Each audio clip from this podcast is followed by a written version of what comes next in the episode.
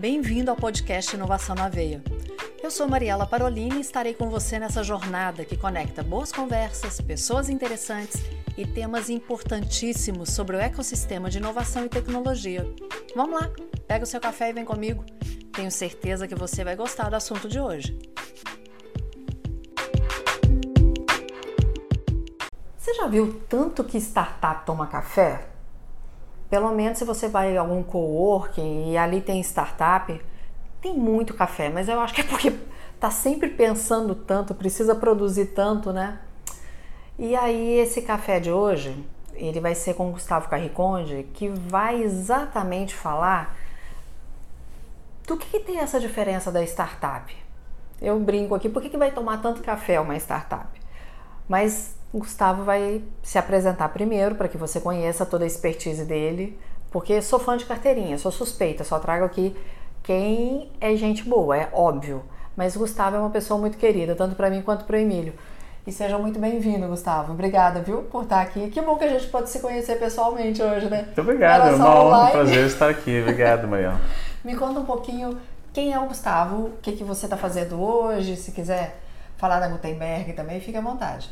Tá legal. Então hoje eu estou aqui como CEO da, da, Gutenberg Ventures. Meu dia a dia são startups, investidores, esse mundo aí de, de venture capital. A gente está imerso aí em projetos inovação, buscar startups, acelerar startups. Né? Gutenberg Ventures é uma venture builder aqui da, da FCJ e a gente foca em startups de alta tecnologia, é, muitas têm teses relacionadas com metaverso, inteligência artificial, machine learning, é, realidade virtual, blockchain, todas essas coisas maravilhosas que a gente escuta. Uhum. E a nossa, nosso desafio no dia a dia é tentar fazer com que elas construam grandes negócios com esse monte de matéria-prima aí que está disponível, que são essas tecnologias. E não só isso, ele tem o Resumo Cast. É, Resumo Cast, sou fundador do Resumo Cast, em 2016 a gente começou, que é um podcast que fala sobre livros para empreendedores. Né? Muito bacana. Então eu vou tentar nessa nossa conversa trazer um pouquinho sobre livros também, Ótimo. falar de startups, fazendo referência a livros.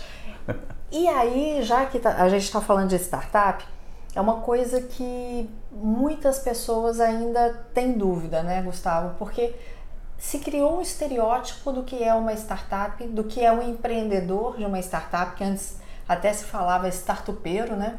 Aquela pessoa de bermudão, de chinelo, e quem convive nesse universo sabe que não é por aí.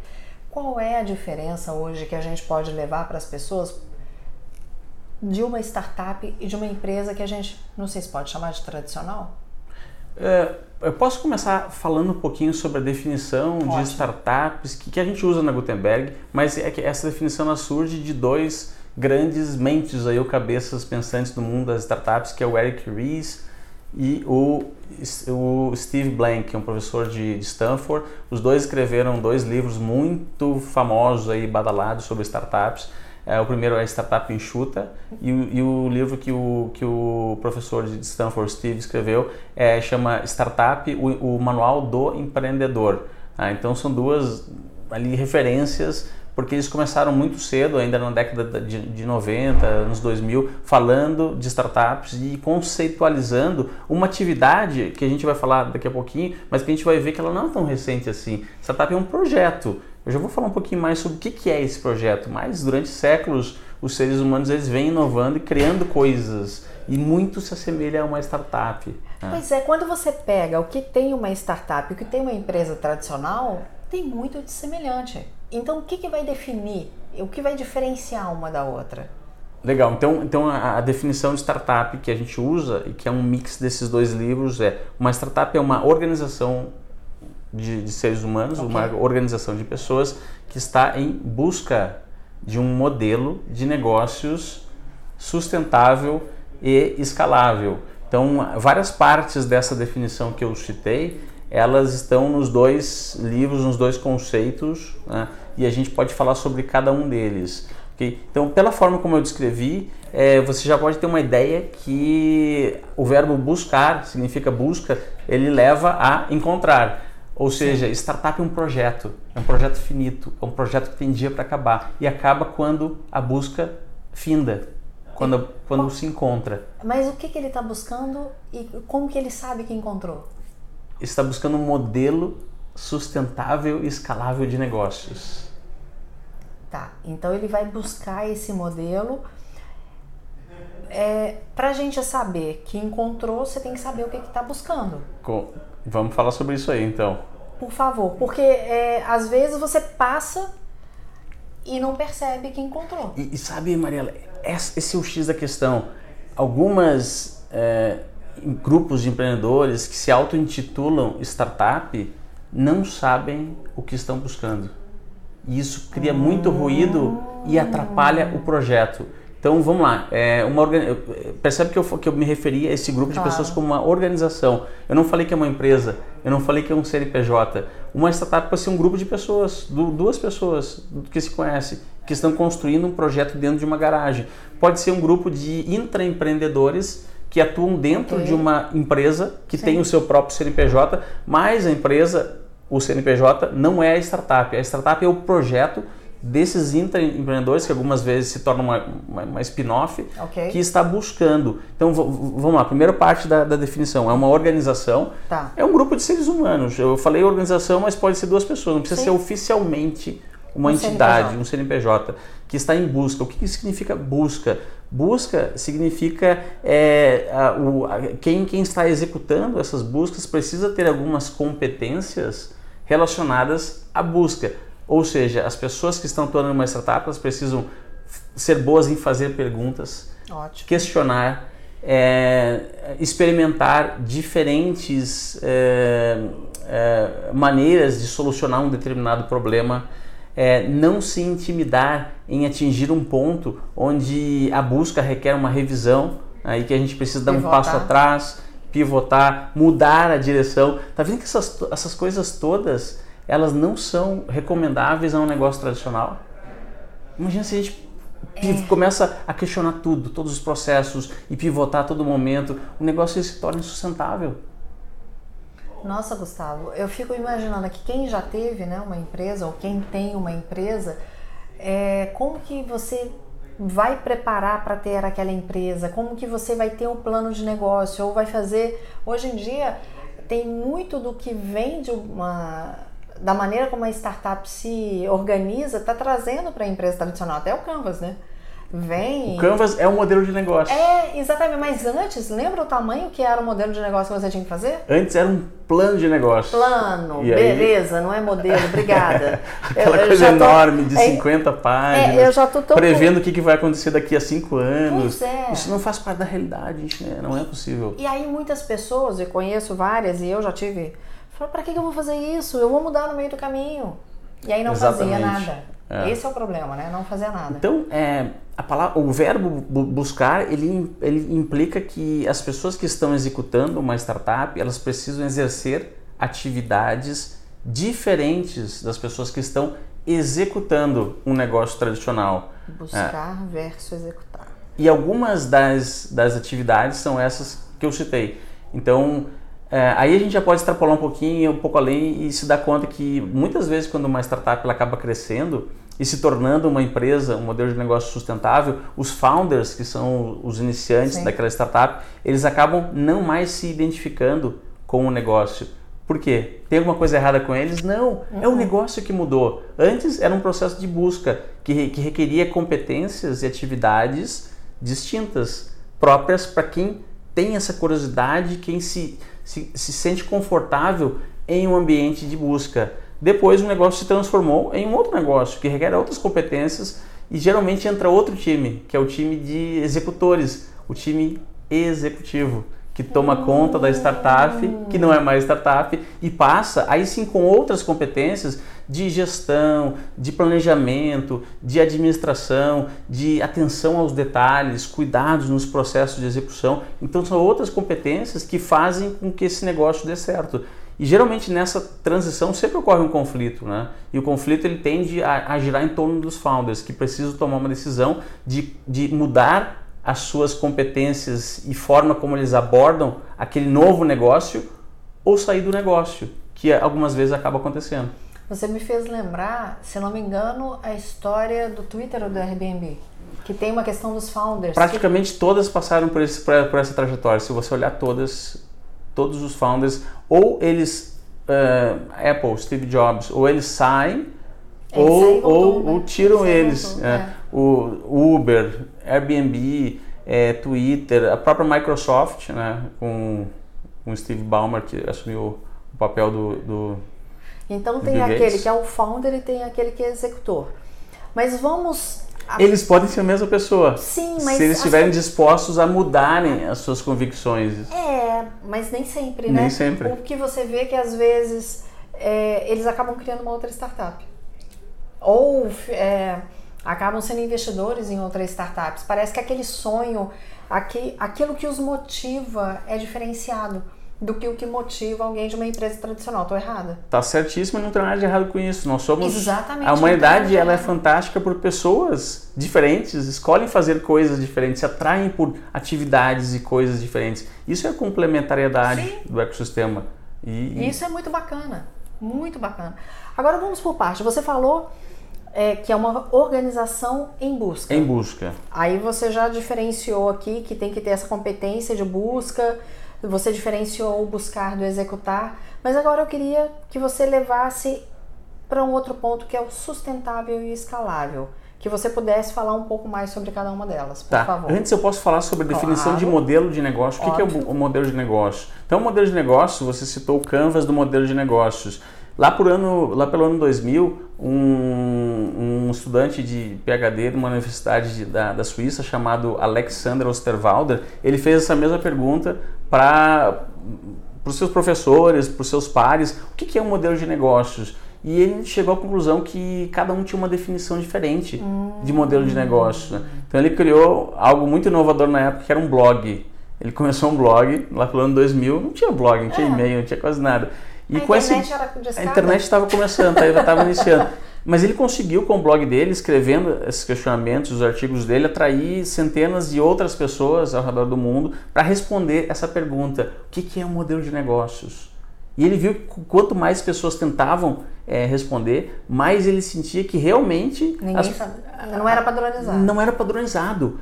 E o Canvas do modelo de negócio ele veio para padronizar isso. Então o Canvas ele tem nove blocos. Sim. Esses nove blocos, segundo os estudos que ele performou naquela época e que são válidos até hoje, eles funcionam como uma espécie de checklist que, que tentam é, descrever o que, que, no mínimo, tem que ter um modelo de negócio.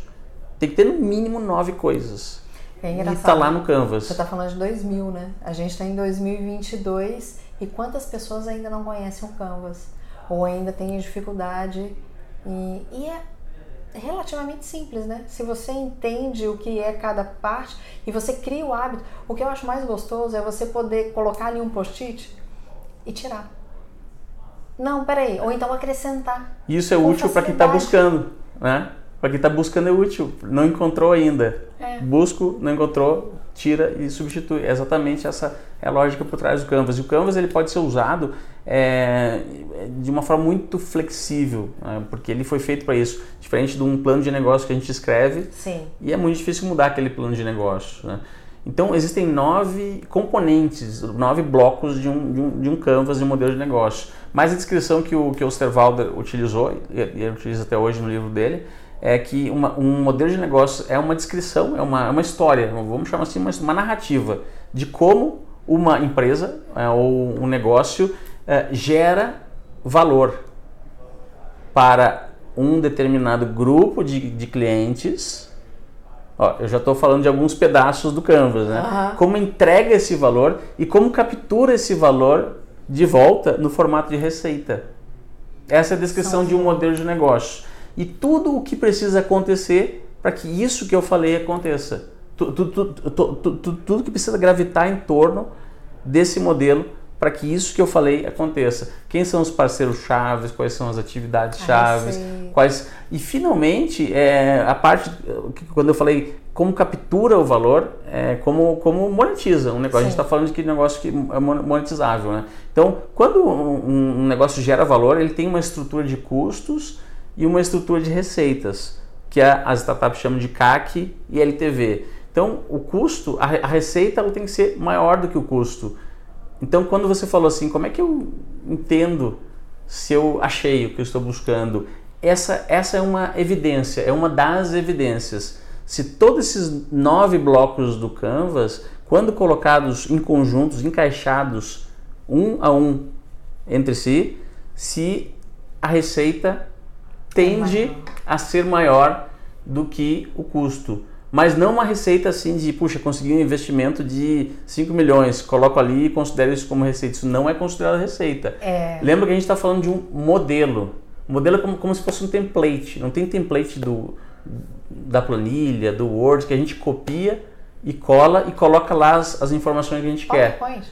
PowerPoint. É um, é um modelo. O modelo é, é um modelo. Então, o modelo ele tem que previsivelmente conseguir estimar que todo mês vai entrar aquela quantidade de receita e todo mês ela vai ter uma estrutura de custo naquele formato.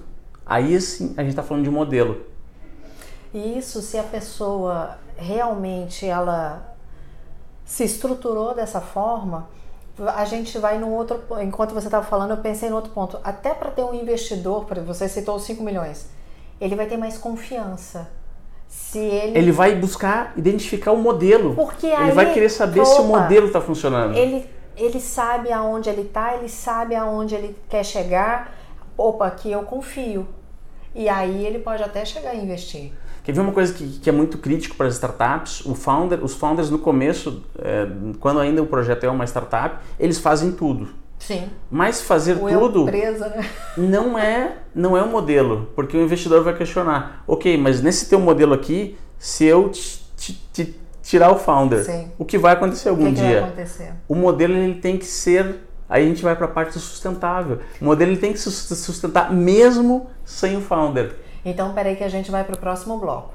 A gente vai dar uma pausa. No próximo bloco você vai falar sobre sustentável, sobre esse modelo sustentável. Sustentável e escalável. Isso, só um Tá minuto. bom.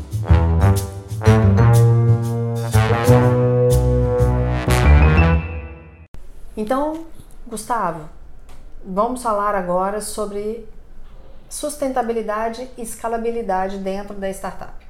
Como que isso funciona e como que esse modelo de negócio pode gerar isso.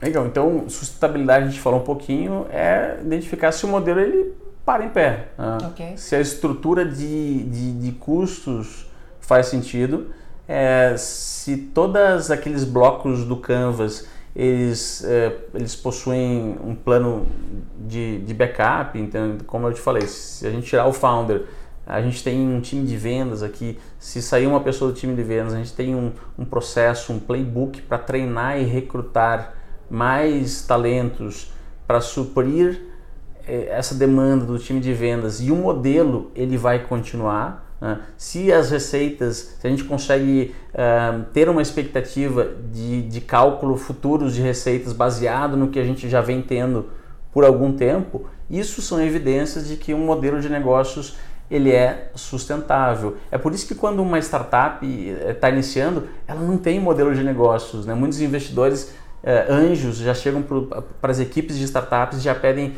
eh, uma estimativa de faturamento. Sim. Eh, e é por isso que é tão difícil, porque as startups ainda estão buscando essa estimativa. Elas estão em busca ainda do modelo que, que seja sustentável. Porque há muito a questão como que ela surge, né? Ela vai surgir por uma dor? Ela Exato. vai, então, a partir daquele momento que ela que foi detectada uma dor que deveria ser, né? E ela deveria depois fazer o seu modelo de é um processo, né? As- essa organização ela tem que passar por este processo. E às vezes o que se vê é quer pular etapas e chegar lá na frente. Ah, eu quero ter um investidor de tantos milhões, eu quero virar um unicórnio, eu quero ser um camelo. Ou, ou- ou eu, eu quero começar uma startup que não resolve uma dor. Isso é muito crítico, Manela. E tem muito. É, é, é uma das causas de fracasso Ah, maiores de uma startup startups. porque virou moda. Porque virou moda ou porque não resolve uma dor real. O, o, o empreendedor ele é recompensado por resolver dores. E Ok. qual é a recompensa? A recompensa é ele ter o direito de construir um modelo de negócios sustentável. Essa é a recompensa que ele recebe. E o modelo de, negócios eh, sustentável, lembra que eu falei definição de modelo Sim. de negócio? Então é como um negócio gera valor Ok. para um determinado cliente. Quando eu falo gera valor, eu estou falando resolve uma dor. De quem? De um determinado grupo, segmento de clientes. E aí o, a receita da startup nada mais é do que uma recompensa por resolver a dor de alguém. Então uma, uma, uma, um empreendedor é recompensado por resolver dores. E está comprovado aqui na descrição do modelo de negócio. O que, que é o um modelo de negócio? É tão engraçado isso, porque às vezes a, as pessoas acham que ter ambição nesse sentido não é algo saudável, pelo contrário, deve ser saudável. É essencial para o negócio ser sustentável, Exato. porque senão ele não se sustenta. Porque a sustentabilidade ela tem que ser também financeira. Ela tem que ser a sustentabilidade do negócio, óbvio que incluindo a financeira. Não dá só para ir pelo sonho. O sonho é ótimo, o propósito é ótimo, né? Resolver a dor é ótimo, mas essa sustentabilidade ela tem que ser pensada desde o início. Porque se a pessoa se atenta a isso, ela a sensação que eu tenho é que se ela presta atenção nesses pontos desde o início, ela tem uma vida mais longa. Ela tem um, a probabilidade do sucesso dela é maior. Eu estou errada? Tá certíssima. Né? E, e, e, a sustentabilidade ela, ela vem então de, de, de solucionar. Geralmente as, as, os grandes negócios, as grandes startups úteis para o mundo, realmente que mudam a humanidade, elas geram mais valor do que a receita que elas capturam. Né? E a gente não percebe isso. Mas está aqui ao, ao, nosso redor. A gente, cada item que está aqui nessa sala, ele veio de um negócio que a gente pode considerar uma startup. Aí a gente só está tendo a possibilidade de, de, de, gravar esse podcast aqui no Cubo de uma forma super remota, usando internet, a quantidade de valor que foi gerado por negócios né, que a gente eh, hoje tem é, à disposição para consumir. Né? Então isso não vem é, do nada, isso surge através é, de projetos. cria uh, uma outra mentalidade, eu não sei se a minha geração, né, eu, tô com, eu falo aqui várias vezes, eu estou com 49 anos, mas talvez essa antes houvesse um gap entre gerar valor e, e, ter essa sustentabilidade financeira. Nem sempre isso se comunicava bem. Pareciam que eram coisas distintas. Eu, eu acredito que as startups vêm para mostrar que as duas coisas podem andar em conjunto. Eu posso gerar um valor e eu posso ser sustentável. Talvez quem está ouvindo aqui que tenha 20 e poucos anos, né, ou beirando os 30, o que eu tô falando não vai fazer sentido nenhum. Mas para minha geração e uma geração próxima à minha, eram coisas distintas. O ganhar dinheiro nem sempre era atrelado a valor. Pelo contrário, às vezes era mal visto. Bom, e você já falou da sustentabilidade e agora tem a questão da escalabilidade. Legal. Então, é, é um dos grandes diferenciais da era que a gente está vivendo é que com a tecnologia nós conseguimos escalar as coisas. O que, que vamos lá, definição. Eu gosto de definição, já deu claro. para perceber, né? É, isso é então, de, definição de escalabilidade. Você pega o teu modelo de negócios e consegue visualizar se você consegue aumentar a receita sem aumentar os custos fixos. Uhum. Aumentar a receita sem aumentar. O que eu quero dizer? É, pensa na rede de hotel Hilton ou qualquer okay. outra. Para adicionar um, um quarto extra na rede de hotel Hilton, é preciso contratar um arquiteto, Sim. realizar uma obra. O custo, o é custo é, é altíssimo. É, e obviamente ele vai gerar mais receita, obviamente. Claro. Para adicionar um quarto no Airbnb, o custo é praticamente zero, é muito Sim. próximo a zero. É só criar um outro perfil, colocar as fotos lá, um quarto extra. Então o Airbnb é um negócio extremamente escalável porque você consegue escalar a receita sem aumentar um pouco, muito ou nada a estrutura física do negócio. Né? E isso a gente tem a, a possibilidade hoje, né, é, uma, é, uma, grande vantagem da era que a gente vive, porque existem os bytes, a gente conseguiu transformar informação, conteúdos, é, é, marketplaces, coisas que nós fazíamos no mundo físico, é, até livros, compra de livros, é, é, consumo de, de, de, streaming, vários produtos eles se tornaram é, escaláveis por causa das tecnologias que vêm cada vez mais surgindo. Então, é, por que, que um, um, um investidor ele, ele atenta muito para esse aspecto da startup? Ele utiliza o critério da escalabilidade para identificar se aquele investimento vai ser um bom investimento ou não? Porque a gente sabe que com uma startup escalável, se, se, se, o modelo de negócio ele é escalável, a gente consegue levar aquele mesmo modelo através da escalabilidade para diferentes tamanhos de companhias. Série A, Série B, Série C, Série D. Já com um negócio tradicional que não é escalável, ele não consegue percorrer rodadas de financiamento de maneira com que o valor da startup aumente gradualmente.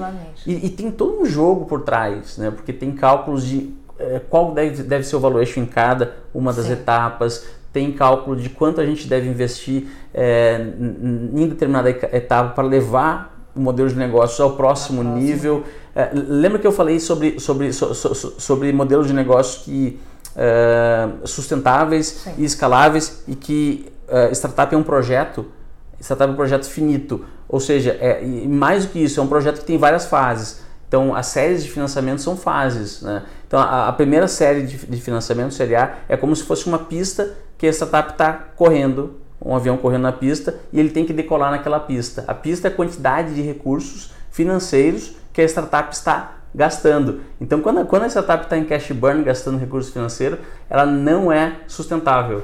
Por que, que ela não é sustentável? porque ela não é um modelo ainda, ela está queimando combustível. E essa, esse é o nome do jogo. Essa é a ideia por trás. Ela precisa. Ela precisa ser assim, porque quando ela for um negócio sustentável, ela não é mais uma startup. É esse o jogo. É. Então vamos lá, você começou a falar das séries e eu gostei dessa sua analogia para a decolagem do avião. Série A, ela está se preparando para decolar. Série B, então, é, a, cada uma das séries seria uma, uma corrida diferente na pista. Né? Então, o que, que é a pista? A pista é uma quantidade de recursos. Vamos supor que uma startup ela levantou 2 milhões é, de reais e cedeu é, 10% do seu patrimônio, Sim. do seu equity. Ela tem 2 milhões para testar, pivotar, buscar. Quando os 2 milhões acabam, ela já tem que estar perto da próxima pista que é a série B.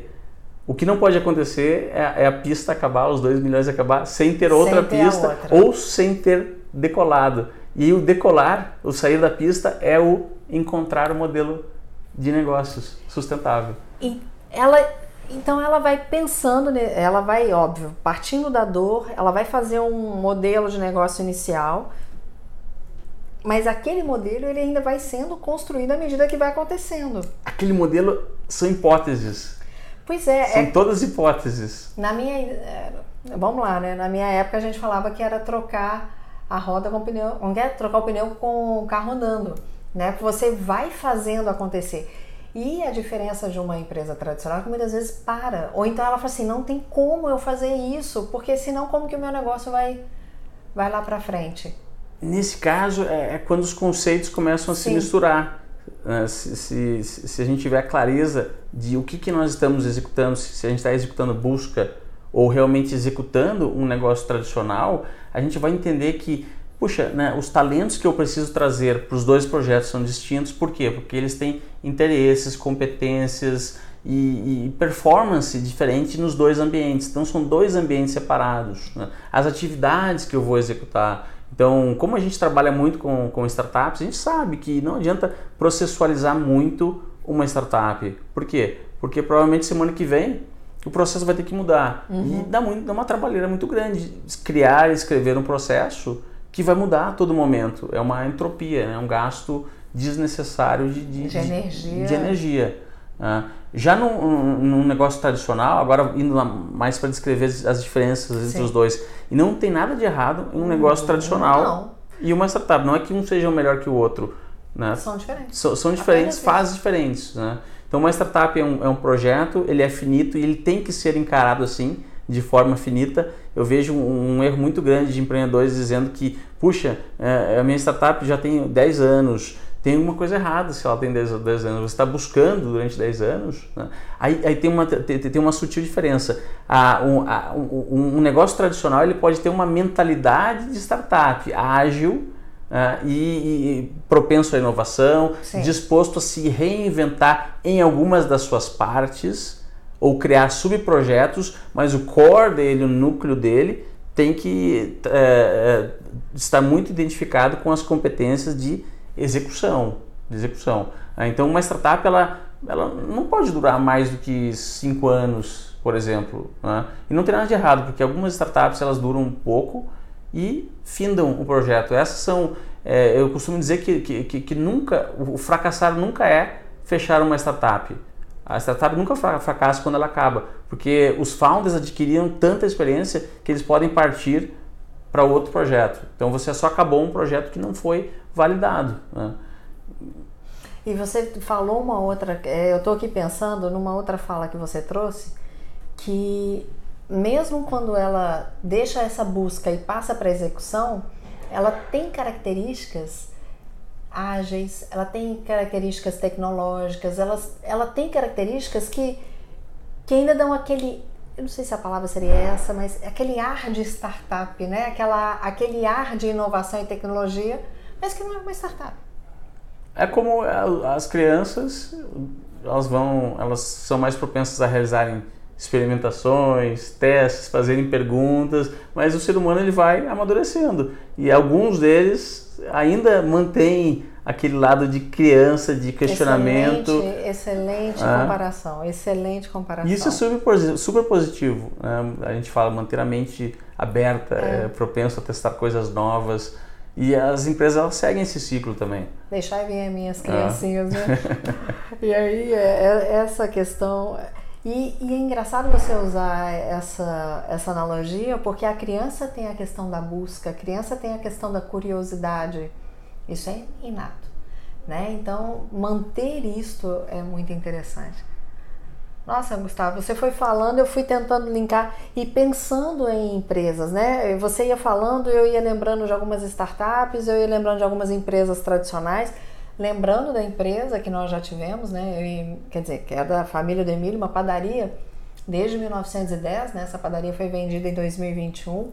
Então, assim, esse tradicionalismo na panificação, será que é possível? Será que toda empresa pode ter esse braço é, de inovação e tecnologia, de agilidade, né? Será que toda empresa pode ter isso? Essa mentalidade como se fosse de uma startup? Toda, toda empresa pode, porque ao redor de uma empresa, mesmo uma padaria, um negócio tradicional, gravitam oportunidades que podem ser exploradas por projetos. E esses projetos é que são as startups. Então, um projeto dentro de uma padaria, por exemplo, de criar um braço ali de delivery ou alguma coisa de pontos digital. Esse o projeto é a busca uhum. de uma possível frente, nova frente do negócio que já está estabelecido. Então esse projeto se denominaria a startup. Dentro da empresa. Dentro da empresa. Isso é, é o intraempreendedorismo. É. Isso é muito bacana, porque algumas pessoas pensam assim, não, isso não cabe aqui. Cabe praticamente, Sempre porque cabe, a gente né? tem possibilidades. Eu que trabalho com, com, tecnologias, realidade virtual, realidade aumentada. É, as possibilidades são além do que um ser humano normal consegue consumir de informações durante ao longo do seu dia, vai além dessa, dessa, dessa quantidade de coisas que está na nossa visão, as possibilidades que tem, que existem. É engraçado eu não sei quando vai ao ar o seu e quando vai ao ar um episódio que eu gravei agora com o Isaac, que a gente estava falando de algumas questões de metaverso, e ele falou, Mariela, já é possível sentir aroma. E eu fiquei imaginando aquele cheirinho do pão, sabe? Que é tão característico, né? Eu Sim. que senti isso tantos anos enquanto a gente tinha a padaria. É... Então, o tradicional, ele pode gerar, se você abre a sua mente para essas novidades, você vai ver o que, que encaixa ou não no seu tradicional. Tô errada? Tá certo. E, e, e, se a gente pensar em, em termos de. Porque tem duas coisas, dois conceitos aqui distintos. Um é o modelo de negócio e o outro é a tecnologia. A tecnologia não é o modelo de negócios. Sim. Tecnologia é realidade virtual aumentada, inteligência artificial, machine learning, blockchain. Modelo de negócios é o papo que a gente teve aqui agora. Então a tecnologia é uma matéria-prima para criar ou aperfeiçoar negócios já existentes. E aí ela cabe em qualquer um. Quer ver uma coisa, por exemplo, o modelo de negócios da Amazon. A Amazon é uma loja hoje, mas ela surgiu como uma livraria, vendia exclusivamente livros. Eles é, utilizaram um modelo de negócios de uma livraria tradicional A única inovação que houve dentro da Amazon foi que o canal de entrega agora não é mais canal físico, a gente entrega livros digitais. Isso disruptou toda uma indústria e que mudou praticamente a história da humanidade. Ah, então a Amazon usou uma tecnologia para incorporar em um dos blocos, que é o canal de entrega, Sim. do seu modelo de negócios e só isso, só esse, essa movimentação mudou toda a história da humanidade. Claro que depois veio a loja ah. de tudo e todas as escalabilidades, a AWS, as outras coisas que vieram depois. Mas começou assim. Né? Então, qualquer tecnologia pode ser usada dentro de negócios existentes para aperfeiçoar esse modelo de negócios e criar outros derivados, que são as spin-offs. E, e, esse processo de, de, de aperfeiçoamento do modelo de negócio a gente chama de startup, que é um projeto dentro de um negócio que já está funcionando.